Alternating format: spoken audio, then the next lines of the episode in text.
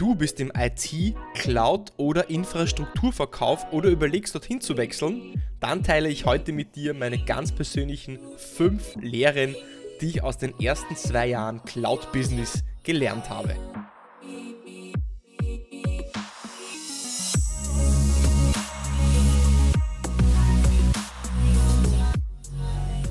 Herzlich willkommen bei einer neuen Episode von Deal, dein Podcast für B2B-Sales von Praktikern für Praktika. Schön, dass du auch diese Woche wieder einschaltest, um mit mir gemeinsam zu lernen und zu wachsen. Falls du es noch nicht getan hast, dann, äh, dann möchte ich dir ans Herz legen, die Episode 76 anzuhören. Das war nämlich das Interview mit Mike Weinberg und das war auch die Episode mit den meisten Downloads, mit den meisten Hörern.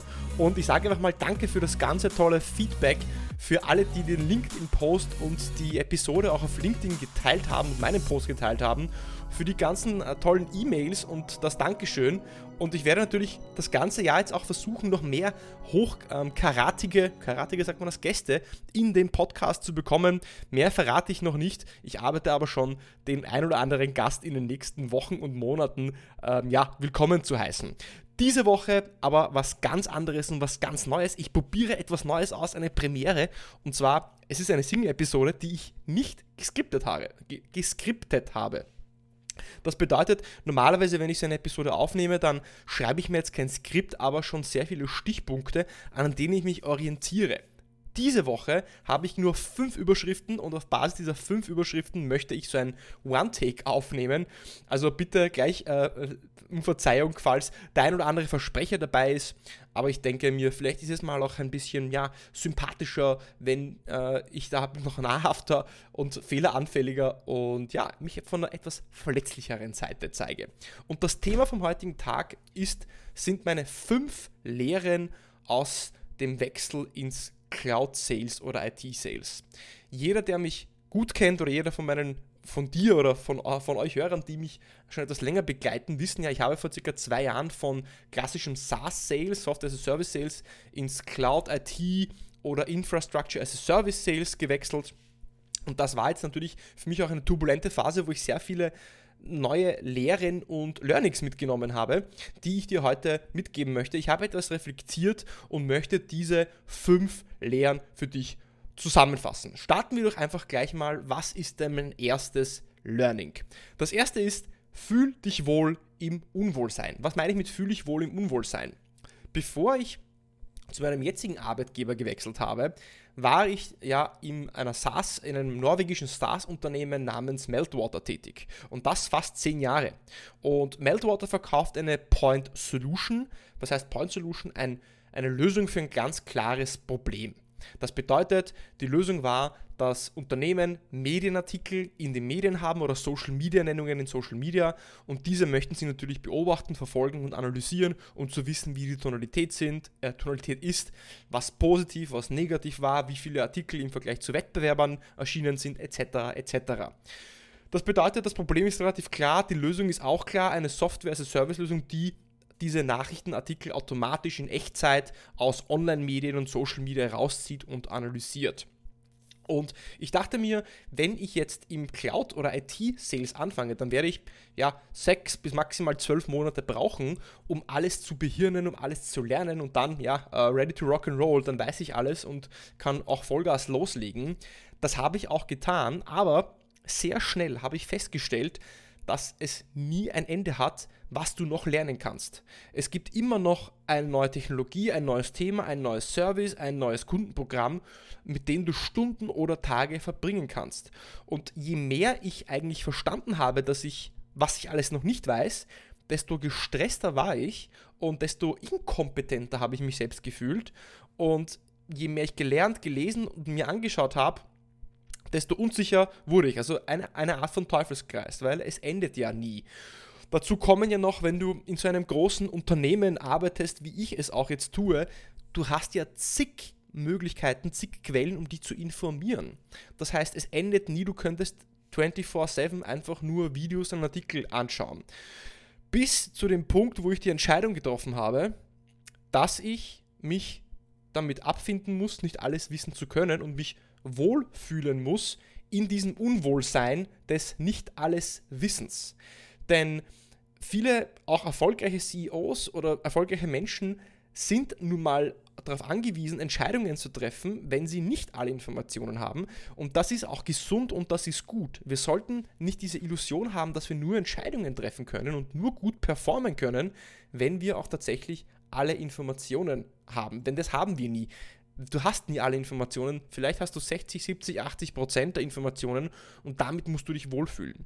Und genauso musst du dich wohlfühlen, mit Kunden umzugehen und in Kundeninteraktionen, in Kundenmeetings reinzugehen, wenn du eben nicht der Experte für Machine Learning bist, wenn du eben nicht der Experte bist für Cloud Backup, und wenn du nicht der Experte bist für Container, Kubernetes oder moderne Applikationen. Und trotzdem auf Augenhöhe mit Selbstsicherheit auch den Kunden sagen zu können, dass du dieses Thema nicht äh, oder diese Fragen nicht beantworten kannst, mitnimmst und beim nächsten Mal gerne abdeckst. Also die erste Lehre war, fühl dich wohl im Unwohlsein. Du kannst nicht alles wissen, gerade wenn du in so einem Hightech-Unternehmen arbeitest, das zig Produkte, Services hat. Damit musst du dich abfinden. Lehre Nummer zwei, der Erfolg ist ein Teamsport. Was meine ich damit? Ich gehe wieder zurück zu meiner Meltwater-Laufbahnkarriere ganz klare Lösung für ein ganz klares Problem und ich war für den gesamten Sales-Zyklus, für den ganzen Sales-Cycle von A bis Z selber verantwortlich. Ich habe meine Kunden mir rausgesucht, die ich ansprechen will. Ich habe sie angesprochen, ich habe sie, ich habe hab Termine ausgemacht, ich habe die Demo gemacht, den Bedarf analysiert, Mehrwert aufgebaut, qualifiziert, verhandelt und den Vertrag mit dem Kunden abgeschlossen. Wenn du oder wenn ich jetzt in einem Unternehmen arbeitet, das so komplexe Lösungen anbietet, dann bist du ja nie alleine beim Kunden und du präsentierst auch nie oder sehr selten alleine und selten kommst du zur Lösung ganz alleine. Du brauchst immer ein Team. Du bist im Kunden immer mit einem ja, Solution Engineer, Solution Architekten, mit einem Go-to-Market-Spezialisten, mit einem Business Developer, mit Subject Matter Experts, die mit dir gemeinsam im Team verkaufen. Das bedeutet, das Verkaufen ändert sich. Du spielst mehr eine koordinierende Rolle, als selbst, sage ich mal, äh, der Ballführer zu sein. Bist du mehr so dieser Spielemacher, der ja die Bälle hin und her spielen muss und organisieren und koordinieren muss. Und das bedeutet auch, wenn es jetzt Teamsport ist, dass es fünf Regeln meiner Meinung nach gibt, um auch gut, gut zu sein in diesem Teamverkaufen oder Team, Teamselling könnte man sagen. Die erste Regel ist es, dass du von Anfang an in so einem Unternehmen dein Netzwerk aufbaust. Das heißt, dass du mit anderen Verkäufern sprichst, mit anderen Account Managern, mit möglichst vielen Solution Engineers sprichst, mit Subject Matter Experts für gewisse Technologiebereiche, die es in deinem Unternehmen gibt, die Meetings ausmachst, Kaffee-Meetings ausmachst, kurz mal 15 Minuten mit denen sprichst, um Beziehungen aufzubauen, gerade jetzt in Zeiten von Corona. Denn natürlich, du kannst Tickets schreiben und du kannst über Slack oder E-Mail diese Experten dann kontaktieren, wenn du sie brauchst. Aber eine persönliche Bindung hilft dir, direkt schon einen schnelleren und einen direkten Draht aufzubauen zu Menschen, die du brauchen wirst, um selbst erfolgreich zu sein. Und die, die zweite Regel, die ist, sag Danke. Du wirst Hilfe bekommen in einem Unternehmen, das eine gute Kultur hat. Wenn du in also einem großen Konzern arbeitest, nicht alle, aber viele davon haben eine gute Kultur und du wirst Hilfe bekommen. Sag Danke. Ich sehe immer wieder, dass Menschen das als selbstverständlich erachten, dass ihnen jemand intern hilft und sie bedanken sich nicht. Was bedeutet das dann? Naja, damit schaden sie sich selbst, weil dann wird ihnen in Zukunft vielleicht nicht mehr so gerne geholfen. Das heißt, sag Danke und bedanke dich bei denen, die ja äh, ihre Zeit für dich auch investieren. Dritter Punkt, briefe dein Team, das mit dir gemeinsam verkauft. Wenn du also gemeinsam zum Kunden gehst, dann geh nicht davon aus, okay, das ist jetzt ein Experte für Thema, ich nehme wieder das Thema Machine Learning her, sondern setz dich mit diesem Team, mit diesen Menschen, die mit dir gemeinsam beim Kunden sind, zusammen, besprich, was du dir vom Meeting erwartest, was die Takeaways sein sollen, was das Ziel ist, was das Problem des Kunden ist, damit alle am gleichen Stand sind. Vierte Regel, übernimm Verantwortung. Denn nur weil du jetzt Experten drin hast, die für dich vielleicht jetzt ein, eine Präsentation dem Kunden herzeigen oder eine Lösung skizzieren, bist du trotzdem für das Kommerzielle zuständig. Das heißt, übernimm Verantwortung für den Verkaufsprozess und setz die Follow-up-Termine, äh, schick den Termin heraus, qualifiziere nochmal auch, ob der Mehrwert da ist und wie hoch der Mehrwert ist. Stell diese Fragen, die auch vielleicht ein bisschen wehtun, um ja, sicherzustellen, dass du weißt, woran du bist. Und der fünfte Punkt, gib diesen, gib diesen, diesen Kollegen, diesen Team-Sellern ja, auch Feedback. Äh, Gutes und Schlechtes. Das heißt, Danke sagen und wenn du meinst, die könnten beim nächsten Mal was besser machen, dann gib auch positives Feedback. Denn dadurch entsteht so eine Art von, ich sage mal so, so wenn du so einen Stein ins Wasser wirfst, dann entstehen so kleine Wellen, ja. Dann wird der, diese Person beim nächsten Mal vielleicht bei einem anderen Kollegen, bei einem anderen äh, Kundenengagement auch besser performen und so das ganze Unternehmen besser werden. Jetzt haben wir über zwei Lehren, das heißt, die erste Lehre war, fühle ich wohl mit dem Unwohlsein. Zweite Lehre ist, Verkauf ist ein Teamsport. Lehre Nummer drei, verkaufe den Benefit und mach es den Kunden einfach. Verkaufe den Benefit und mach es den Kunden einfach. Gerade wenn du im Hightech, Cloud, IT, Business, Sales bist, IT ist nun mal sehr geeky. Und da werfen wir gerade im Verkauf sehr oft mit so Wörtern rum wie ja, Servertypen, Machine Learning Frameworks, Kubernetes, Container, Bandbreite, Throughput, Uptime, Postgres, Database. Das interessiert den Kunden alles nicht. Nutze einfache Worte, die der Kunde auch versteht und ver verwende keine unternehmensfachspezifischen Wörter, die nur du intern benutzt. Ja? Da sitze ich immer wieder in Meetings und dann und ertappe ich mich selbst dabei, dass ich dann äh, Abkürzungen dem Kunden nenne, die er nicht wissen kann, was sie bedeuten, die nur mir was bedeuten. Und der Kunde ist dann eben verwirrt. Das heißt, mach es einfach und kommuniziere aus der Sicht äh, des Kunden. Und gerade auch wenn du äh, in so einem ja, ähm, Tech-Unternehmen im Vertrieb bist, hast du ja eine ganze Palette an Services und Dienstleistungen, ja, die du anbieten kannst. Und was ich, wo ich mich am Anfang auch immer wieder dabei ertappt habe und was ich immer wieder auch sehe, du willst jetzt alles anbringen, du willst alle Services präsentieren, du willst ja, das Paket möglichst groß machen vielleicht. Was du aber machst ist, du verwirrst den Kunden. Du verwirrst den Kunden, wenn du ihm zu viel gleichzeitig präsentierst. Es gibt im Englischen dieses Sprichwort Keep your powder dry, also halte dein Schuss Schießpulver äh, ja, trocken. Was heißt das? Damit möchte ich jetzt keine militärische Analogie jetzt hier aufzeichnen, aber verschieß nicht dein Pulver gleich am Anfang. Das heißt, zeig den Kunden gerade in den ersten Meetings auch nur das, was auch seine, sein Problem löst und behalte dir vielleicht das ein oder andere Nugget, vielleicht für den Rest des Verkaufsprozesses, um den Mehrwert auch Stück für Stück auch oben zu halten, das Excitement oben zu halten. Der Kunde aber stellt sich immer nur eine Frage. Der stellt sich die Frage nicht, wie schnell was ist, wie viel Megabyte, Gigabyte, Gigahertz, Throughput, Uptime, Output irgendein Service hat, sondern er fragt sich immer nur, was habe ich davon? Was habe ich davon? Was ist der Benefit für mich? Und vielleicht kennst du ja von Paul Hewitt dieses Zitat, dieses Bild, wo du einen Bohrer hast und ein Loch in der Wand. Und aus dem Marketing wissen wir, der Kunde kauft nicht den Bohrer, er kauft das Loch. Wenn du in den Baumarkt gehst und einen Bohrer kaufst, dann willst du eigentlich ein Loch bohren und das ist das, was du eigentlich kaufst. Deswegen, du verkaufst dem Kunden nicht das Service das und das, äh, den tollsten neuen Servertypen oder äh, die tollste neue Plattform mit irgendwelchen Features, sondern du verkaufst das Outcome, du verkaufst das Endresultat. Ein tolles Beispiel, um es dir greifbar zu machen, was ich damit meine, ist der iPod. Der ist mittlerweile, ich weiß nicht, 12, 13, 14 Jahre alt. Vor dem iPod kam aber ein anderer MP3-Player auf den Markt, nämlich der Microsoft Zoom. Der Microsoft Zoom kam circa ein, zwei Jahre vor dem iPod auf den Markt, hatte auch sein Clickwheel, auch ein Display und er war nicht erfolgreich. Keiner hat ihn gekauft, obwohl es eine tolle, ein tolles Stück von Technologie war. Der große Unterschied zwischen dem Microsoft Zoom und dem Apple iPod war der, dass Microsoft ihn vermarktet hat mit 1 GB Speicher für MP3s und Apple hat den iPod vermarktet mit, du hast 1000 Lieder in deiner Hosentasche. Also 1 GB Speicher für MP3s versus du hast 1000 Lieder in der Hosentasche. Natürlich, wenn ich jetzt ein Laie bin und keine Ahnung habe, was 1 GB ist und ich dann höre, wow, 1000 Lieder in der Hosentasche, das ist das Outcome. Keinen interessiert es, wie viel Speicher etwas hat. Jeden interessiert es, was er mit diesem Speicher anfangen kann. 1000 Lieder in der Hosentasche. Und genau so musst du mit deinen Kunden reden. Und wenn ich jetzt über das Thema ja, Benefit und Feature spreche, dann ist da noch eine wichtige Sache zu erwähnen, nämlich das Thema des Simplify und mach es den Kunden einfach. Wieder ein tolles Zitat, ihr kennt mich, ich, schmeiße gerne mit Zitaten herum. E.O. Wilson hat gesagt, We are drowning in information while starving for wisdom.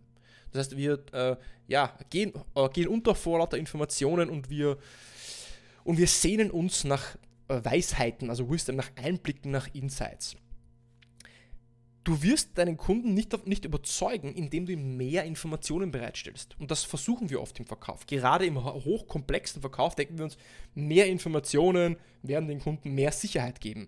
Aber das stimmt nicht. Gerade eine Studie, die entschieden ist von Gartner, die werde ich dir verlinken, kannst du auch googeln, The Sense Making Seller, sagt, dass 90% aller Kunden sagen, sie haben genug gute Informationen.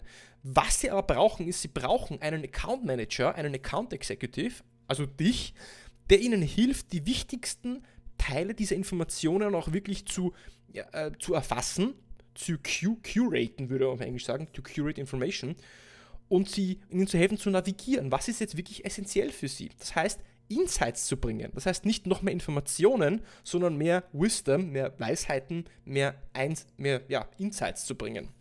Das heißt, achte darauf, nicht mehr Infos, nicht ewig lange E-Mails mit Anhängen und Verlinkungen, sondern dieses eine oder zwei Informationsnuggets, wo du weißt, das ist genau, was dem Kunden weiterhilft, um eine Entscheidung zu treffen.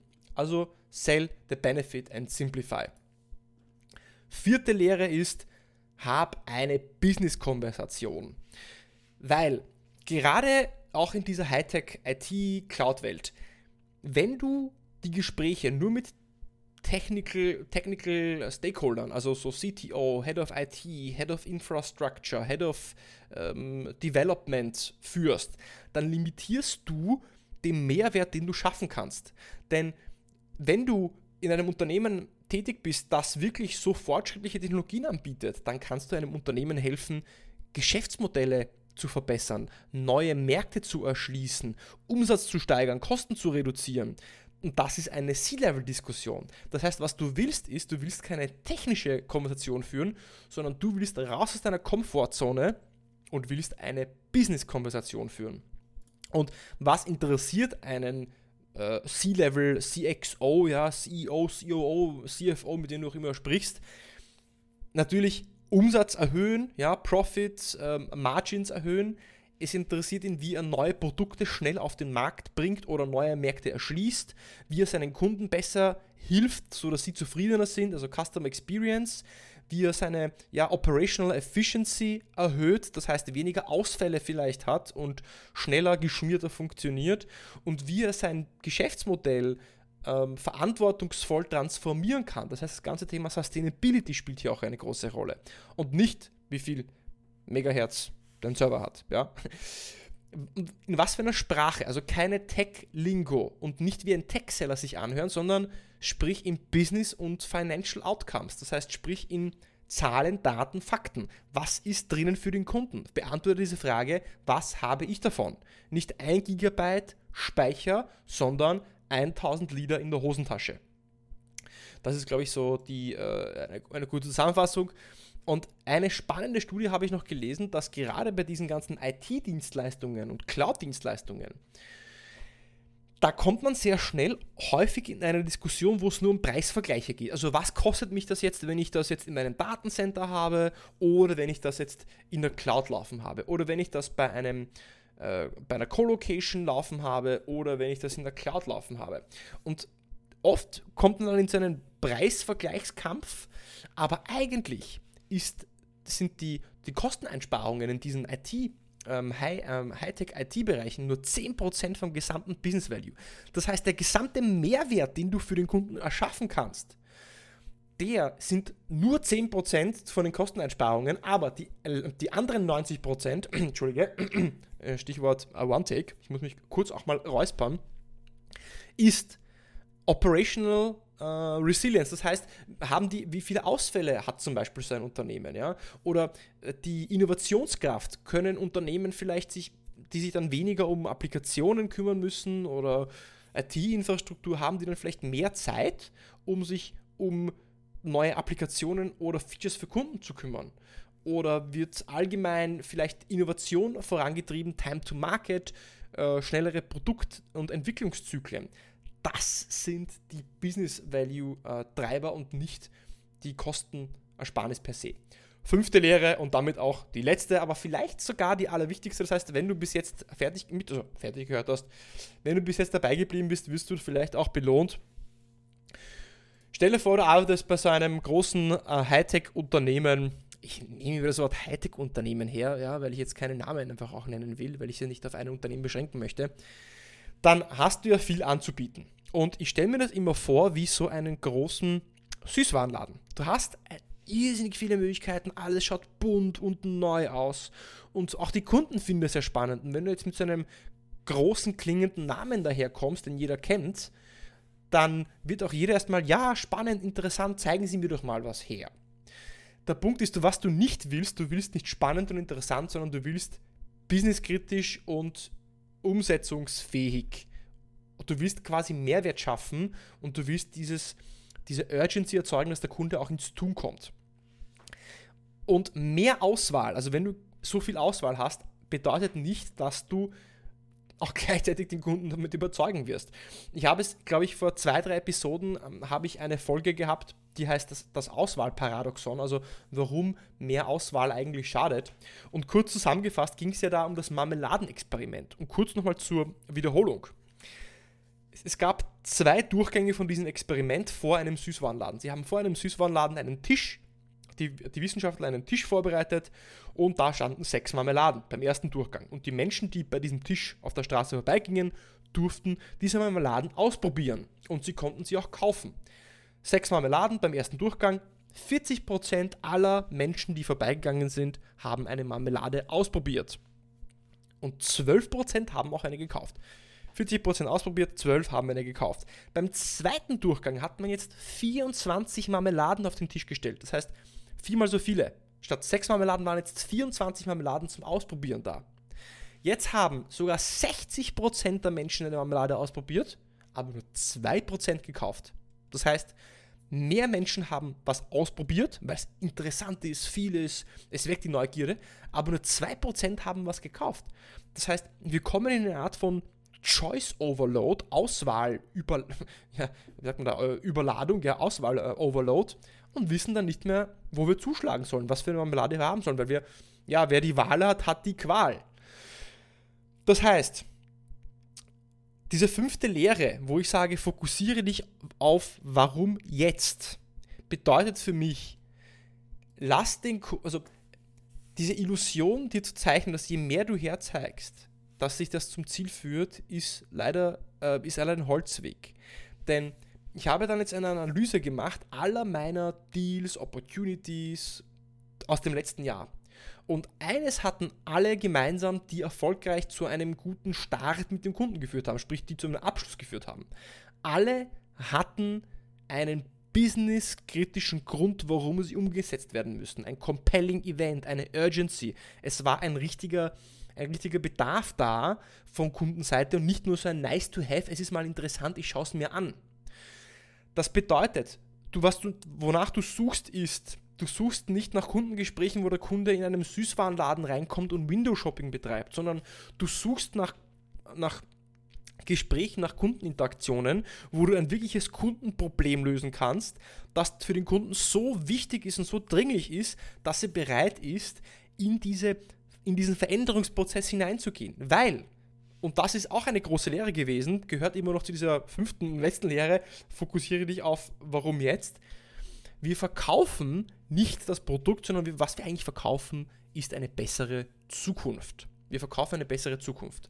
Und eine Veränderung ist immer mit Schmerz verbunden. Wir wollen ja eher gleich bleiben. Wir wollen uns nicht verändern, weil Veränderung heißt immer aus der Komfortzone, ja, mühsam, will ich nicht.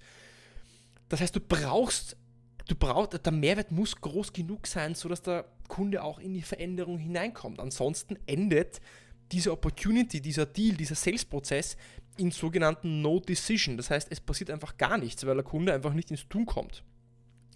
Also mein Abschlusstipp ist, dass du deswegen auch Fragen stellst, um den Kunden auf diesen auf diesen negativen Impact seines Nichtstuns hinzuweisen. Ja? Das bedeutet, du kannst fragen, was ist denn die Konsequenz von Ihrem Problem XYZ? Ja? Was wird passieren, wenn Sie dieses Problem nicht beheben?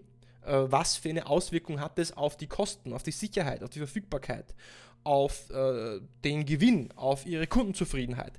Das heißt, den Kunden wirklich durch Fragen mal ins Denken zu bringen und ihn überlegen zu lassen, aha, ich habe hier ein Problem, über das haben wir gesprochen, und was ist die Konsequenz dieses Problems, wenn ich es nicht behebe? Das heißt, das Problem, wie soll ich sagen, ja, es doch ein bisschen auch aufzubauschen, auch wenn es vielleicht jetzt manipulativ klingen mag, aber als Berater willst du ja auch feststellen, wie groß ist das Problem und willst den Kunden ja was Gutes. Und das tust du mit dieser Frage, indem du ihn darauf hindeutest, hinweist mit Fragen, wie ist die Konsequenz, was für einen Impact hat es, wenn er sich nicht verändert und dadurch erzeugst du eben diese Urgency. Weil diese Urgency kannst du nur erzeugen, entweder sie ist da, weil irgendwie ein Vertrag ausläuft oder der Kunde ähm, durch Wettbewerbsumstände äh, einfach gezwungen ist, eine Veränderung herbeizuführen. Ja.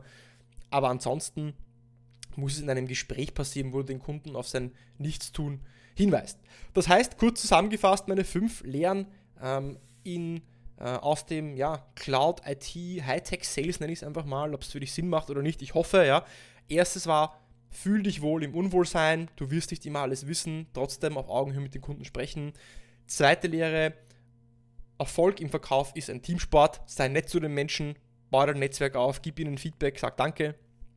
Dritte Lehre, verkaufe den Benefit. Ja? Das heißt, du verkaufst die 1000 Songs in der Hosentasche und nicht die 1 Gigabyte und machst den Kunden einfach. Möglichst wenig Informationen und hilf ihm, die wichtigsten Informationen rauszudestillieren.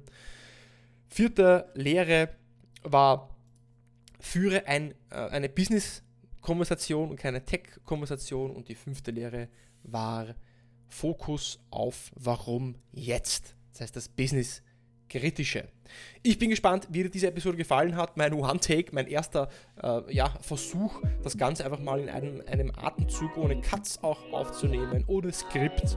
Und ähm, ja, ich wünsche dir eine erfolgreiche Woche und bis zur nächsten Woche beim Team Podcast. Aber bleib noch dran, denn es gibt noch mein Outro und das kommt gleich nach der Musik.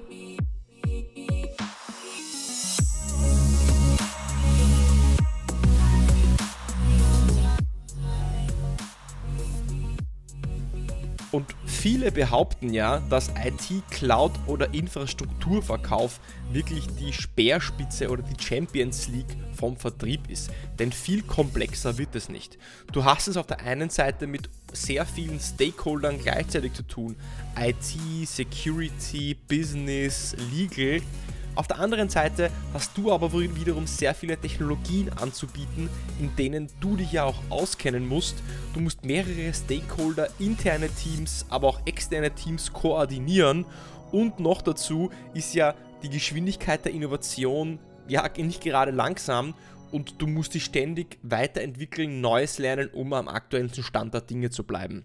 Deswegen wahrscheinlich für alle, die wirklich im Vertrieb sich weiterentwickeln wollen, einer, ja, persönlich das Karriereziel schlechthin bei so einem Unternehmen auch arbeiten zu können. Wenn dir diese Folge gefallen hat, wie auch immer, dann abonniere mich auf Apple Podcasts, Spotify, hinterlasse mir bitte auch eine Bewertung, das würde mich am allermeisten freuen und auch helfen. Und ich freue mich wieder bis zur nächsten Woche beim Deal Podcast.